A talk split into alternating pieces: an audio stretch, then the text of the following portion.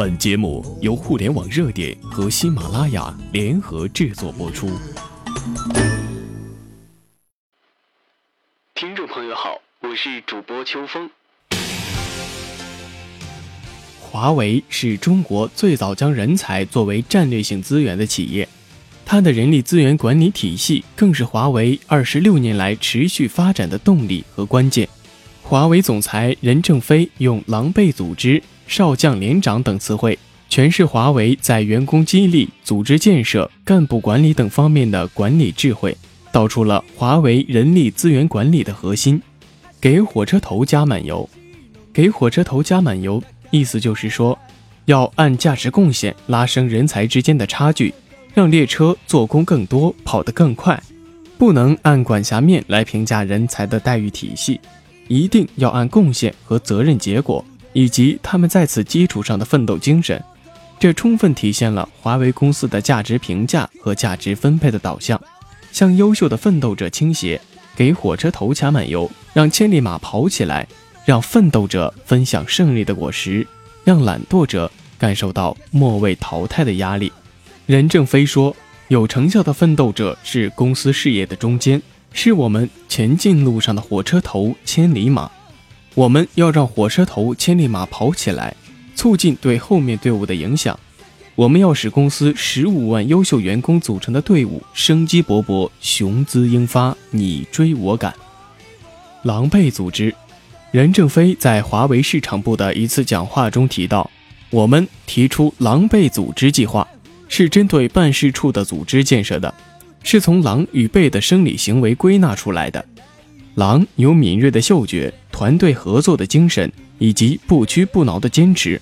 而狈非常狡猾，因为个子小、前腿短，在进攻时不能独立作战，因而它跳跃时是抱紧狼的后部一起跳跃，就像舵一样的操控狼的进攻方向。狈很聪明，很有策划能力，以及很细心，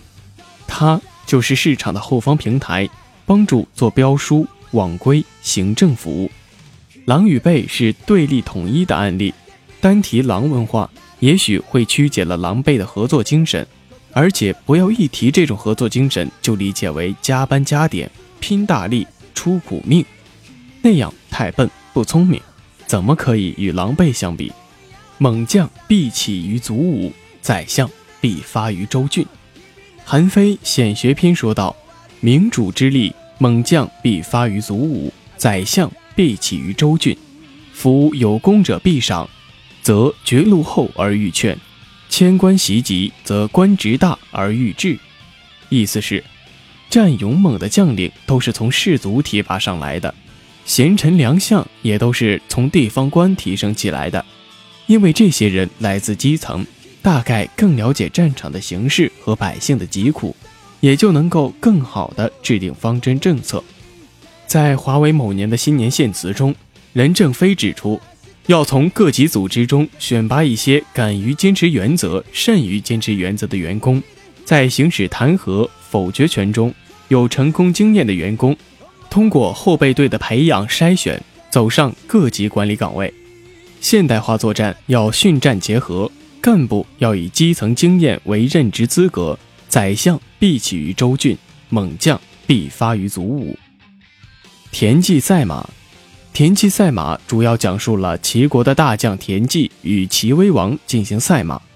在马的整体足力并不占优势的情况下，由于调整部署而反败为胜的故事。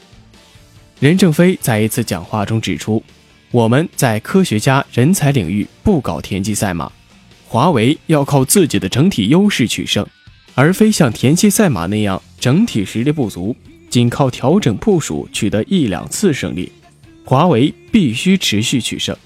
因此华为要加大前瞻性、战略性投入，要容得下世界级人才，建立起全面超越的专家队伍，把握先机，在理论构建能力、科学家数量、产品质量等诸方面超过业界。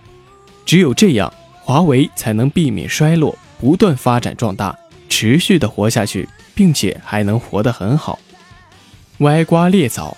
歪瓜是指长得不圆的西瓜，裂枣表面平滑但有裂痕的大枣。但实际意义是歪瓜裂枣虽然外表丑陋，但它们反而比正常的西瓜和枣甜。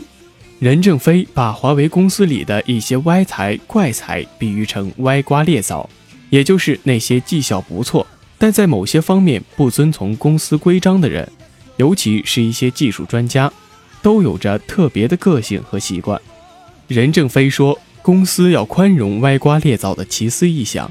以前一说歪瓜裂枣，就把裂写成劣等的劣，你们搞错了，枣是裂的最甜。瓜是歪的最甜，